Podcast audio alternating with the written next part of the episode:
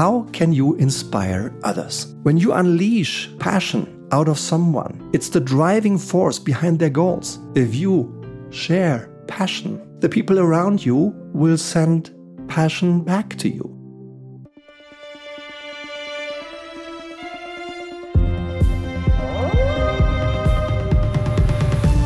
Dear Leitwolf, dear leader of the pack, welcome to today's show. Welcome to today's Leitwolf podcast episode, which is all about an effective leadership skill that some people possess and many others envy them for igniting passion.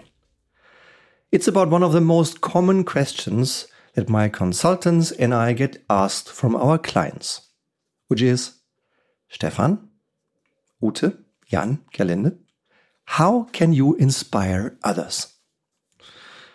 What do you think? How can you best inspire others? Can you inspire others at all? I'm absolutely convinced yes, we can. We can inspire others. Today's episode is inspired by a real life example, by a real experience that happened in the world of rugby. Right now, that the World Cup, the Rugby World Cup, is going on, it's coincidental a great time to share this experience but it perfectly fits to the topic of inspiration. This real life example changed the pride of an entire nation. It's a great example I witnessed a few years ago coming from the world of rugby. It's about a small group of islands, about 1 million inhabitants. The Fiji Islands in the world may not be the biggest of nations. But in the world of rugby, they are a player. Now, the task at hand we are talking about was to lead the Fiji national rugby team to the Olympic Games in 2016 in Rio de Janeiro. And context in the entire history of Fiji as a nation, the country had never succeeded in winning any medal in any Olympic Games ever. So the task was let's qualify for the Olympics. A young man who at the time was around his maybe his 40s and 30s, early 40s, Ben Ryan, who used to be a great rugby player but an even better rugby coach. He coached the national U19 team of England. He also coached the national U23 team of England, to then receive a call in 2013 to become the national coach of the Fijis. Three years' time to qualify. He succeeded. The team succeeded. They got into the semifinals. They got into the finals. And all this happened because Ben Ryan very successfully inspired passion in many of his players and particularly in one. Here is the experience. After a few weeks having arrived on the Fiji Islands in 2013, he finds a group of 30, 40 wonderful, strong, warm hearted men with passion for rugby. Maybe discipline in training was not their biggest strength up until then. You know what I mean? He meets his players, listens to them, and particularly listens to one who he early on sees has huge potential, a great talent, but is far overweight and way too slow.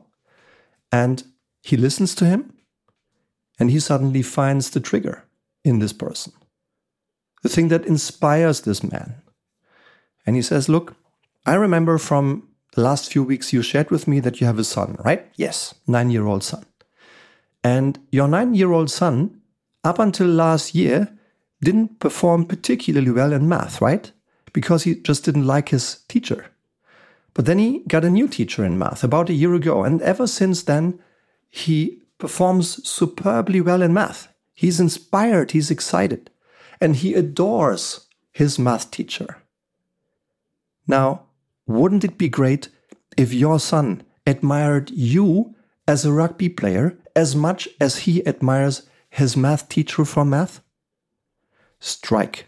This question just struck the emotion of this rugby player and this father deep down. Don't know whether you have kids, but even if you don't, you probably understand how much the love of your own children can inspire you as a mother or a father. I have two boys myself as well. So he struck a chord. He made that man change his diet. He made that man change his daily practice discipline. He lost 30 kilograms of weight. He increased pace by five seconds on 100, became the captain of the team, led them to the final in Rio, and led them to a win. They won the gold medal in Rio. First medal, Olympic medal in the history of the nation. And how? Because of huge inspiration by good listening and then just unleashing the inspiration within that player. A great example, isn't it? Now, let's talk about the emotions that we are sharing here in the Leitwolf podcast. In the last episode, on the topic of guilt, I gave you some tips on today's emotion.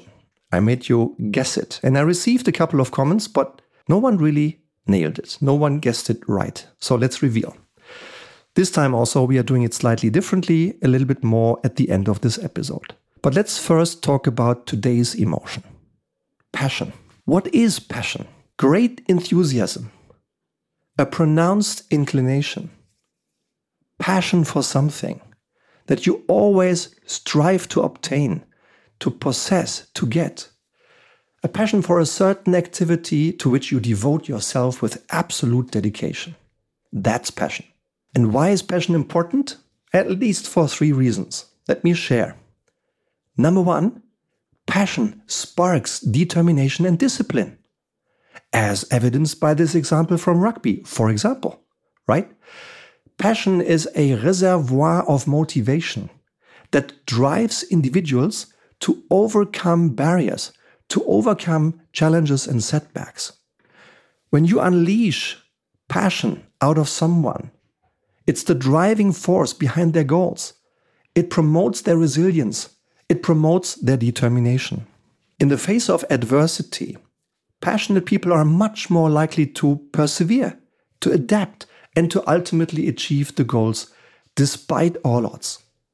That's reason number one why passion matters. It sparks determination and discipline. Number two, creativity and innovation passion is inextricably linked to creativity. When people are passionate about something, they are much more likely to think outside the box, to explore new territory, and to develop innovative solutions. Passion fuels the desire to push boundaries and to create something unique, sometimes something the world has never seen, right? Sometimes things that you and I can't imagine, but they will soon be true because these people can think it, they can imagine it right? Passion fuels to push the boundaries, leading to breakthroughs in various fields. Let me give you two examples I've just experienced only a few days ago up in Sweden, in Gothenburg, when I participated in a great conference called Evo Connect. If you're looking for support in how to start your own venture, in how to make it successful, Evo is your place to go. Check them out and see whether you qualify for their support because they might be what you're looking for when you need education, network, or investors to start and strengthen your venture. In that context, I met two truly inspiring, many inspiring people, but two I would like to pick out today. One is Mark. Mark, in his N20s, PhD in medicine, started talking to all of us about 3D printing human hearts. Can you imagine? Honestly, I couldn't until I met him. And now I can. Why? Because he is so clear and he's so passionate in his authentic, natural way about the next 10 years to be about 3D printing human hearts for surgery outside the human body to train physicians to be better physicians. And the next, the second decade, all about then transplanting those hearts once the innovation is ready to transplant 3D printed hearts into human organisms. And I think he has a great chance of making it. Why am I so convinced? Not only because the story is clear, but because of his passion. I could see this, his passion in his eyes. Yeah? And that makes me convinced that he can do it. And he has a great team of people together who will help him do it. Example number one 3D printed human hearts. Example two, also in that Evo Connect context. a young, wonderful young man whose mom is Norwegian and whose dad is English. And his new company is working on turning spinning sand into electricity. An amazing idea. I immediately thought about the desert. And he said, No, no, no. It's not in the desert. It's below sea level, deep down in the ocean, at least 200 meters below sea level, because of all the pressure that the water on top just puts on top of this turning sand in those at the bottom of the ocean. There are turning sands at the bottom of the ocean. There are flows that constantly turn around sand. And the idea is to extract this, to turn this into a turning turbine, and to turn the turning turbine into electricity. He already received support, and it's just a question of time. I don't think it's a question whether he makes it, it's just a question when he makes it, when he succeeds in turning sand, spinning sand, into electricity. And if he keeps the efficiency of this model at 90%, far better than any efficiency of any current method that humans use to produce electricity. Yeah, I studied energy economics out of fun and interest. It would be great to get to such an efficient system using existing resources to produce electricity. And again, why am I convinced he will make it? Because of the revolutionary power of the idea, yes, and because of the passion that Jorgen radiates when you listen to him. Yeah. So the second reason why passion matters is creativity and innovation. And the third one is fulfillment and satisfaction. An activity that you are passionate about gives you a deep sense of fulfillment and satisfaction. When people pursue their passions, they experience a sense of purpose and alignment with their true selves. This emotional reward increases well being, mental health, and life satisfaction. That's another reason why passion matters. Now, how can you inspire others to be passionate? Number one, inspire and lead by example. One way to inspire passion in others is to role model passionate behavior. This works because humans mirror human behavior. If you live passion, if you share passion, the people around you will send passion back to you because humans mirror human behavior. So, role model the behavior you would like to see. Let them feel the passion in you that you would like to feel in them. When you, as a leader, role model enthusiasm and passion, when you let others feel this, you inspire those around you, and they in return will inspire you back. Yeah? By sharing your journey and commitment to your own passions, they encourage others, you encourage others to discover and pursue their own areas of passion. So role model it. Number two, encourage exploration and self reflection. You, as a leader, should create an environment for other people to flourish, to grow, to perform, to perform above their own expectations, and to develop, to improve every single month. You should do this by encouraging individuals to explore, explore their interests, and to discover what excites them. This can be achieved through educational programs, through workshops, or through participation in various different activities. Wherever they have room and space to explore what truly creates passion in them will help them have it, feel it, share it, and in return, this also inspires you again. And I would also encourage you to promote self reflection, honest self reflection, not about the intent, not about the intent, but about the impact we have on others. Right? You and I, as leaders, of course, we have the intent to do what's right. We have the intent to help others succeed. But sometimes, some leaders have an impact on others that is a little bit different from the intent.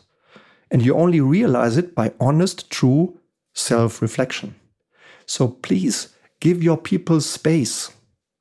Ensure that once in a while, your leaders, including your youngest, get honest feedback, get a 360 based self reflection, not only about their intent, but about their impact on others. Because self reflection helps to see the impact and hence fosters to identify the inner real desires. It can ignite a flame of passion. When people suddenly see, wow, I didn't know that this little thing that I like so much and comes like natural to me, that this has such a positive impact on others. This might further fuel their passion for doing this. So encourage exploration and self reflection. And tip number three strengths based leadership. I'm a big believer in strengths based leadership. Should we ignore our weaknesses? No, we shouldn't. And me, myself, I have quite a number of weaknesses, right? And some of them I choose to work on, to neutralize them so that they don't stop me anymore and don't prevent me from progressing, from developing. And on some things, you might even say, Here I'm so weak, I just dedicate every kind of work that requires this capability as a core strength. I don't have it, I'm weak in that, so I delegate it, right? But then once we have neutralized our weaknesses, we should focus on our strengths. Yeah? And we should help our people acknowledge and see their real strengths. And then you, as a leader, once you know what their real strengths are, once they know what their real strengths are, you should give them work that requires their strengths to perform and succeed. Why? Because it's a huge motivator, a huge performance driver if people can apply their real strengths at work every single day. Why? Because if you do this, if you help people see their real strengths, if you give people work that requires their real strengths, then your people are three times more likely to report a high quality of life. And they are six times more likely to report a high engagement at work. And employee engagement is among the most important and biggest KPIs for every company's success, for every leader's success.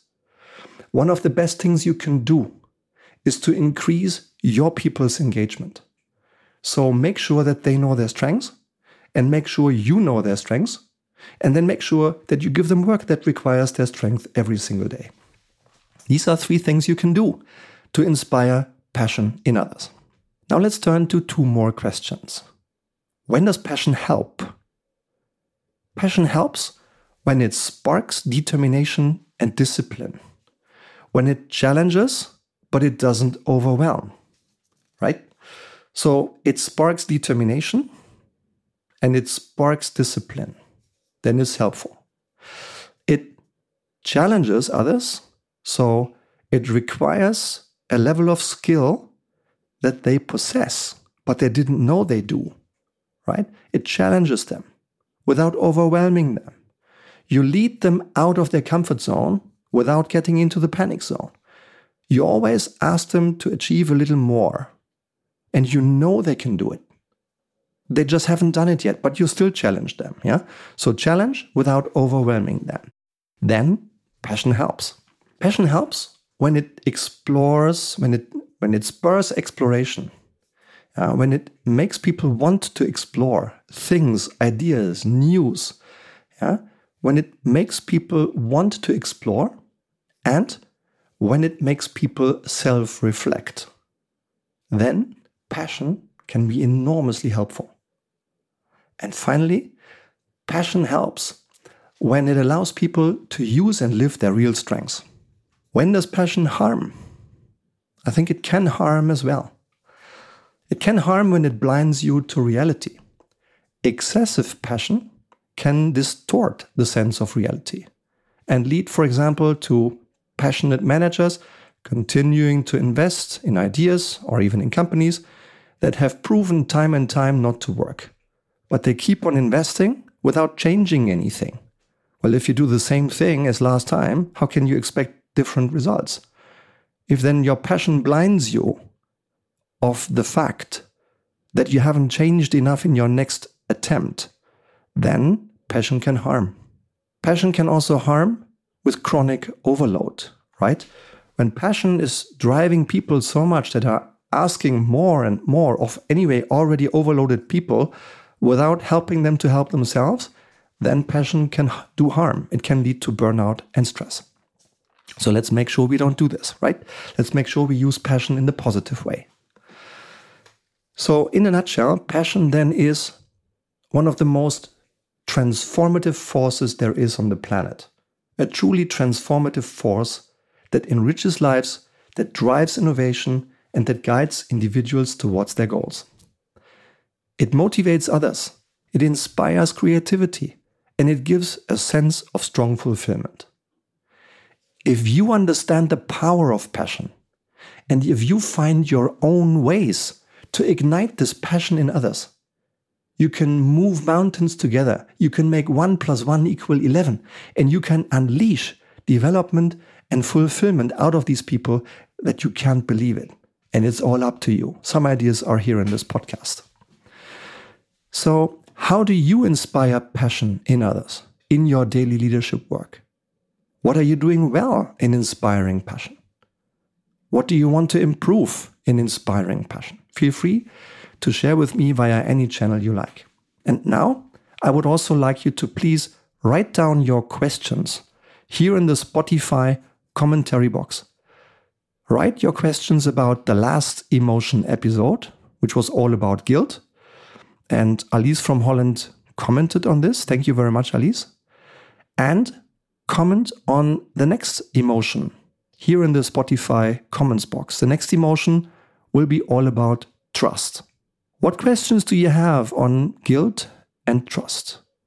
Write them down to me now in the Spotify comments under this episode. I will read all of the questions and I will pick one or two and I will answer them here in the next emotions episode. So please share your question. Maybe yours is the one we'll debate next time. So this is the end of today's episode. I hope you enjoyed it. I hope there was at least one little nugget that inspires you or even makes you do something with it that was worth your time. I'm grateful you were here. I'm looking forward already now to welcoming you again soon here in the Leitwolf podcast. Be well, be safe, and speak soon. Thank you very much. Your Stefan.